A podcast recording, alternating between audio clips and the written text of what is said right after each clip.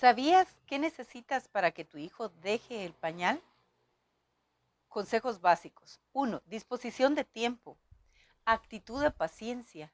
Establecerle un horario y que tu hijo pueda expresar que tiene deseos de ir al baño.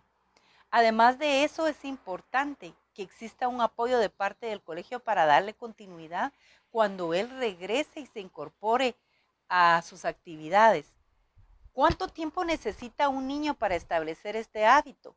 Si es bien llevado con paciencia, con tolerancia y evitando la renuncia, nos podría llevar aproximadamente un mes y una semana de entrenamiento. Bienvenidos a ¿Sabías qué?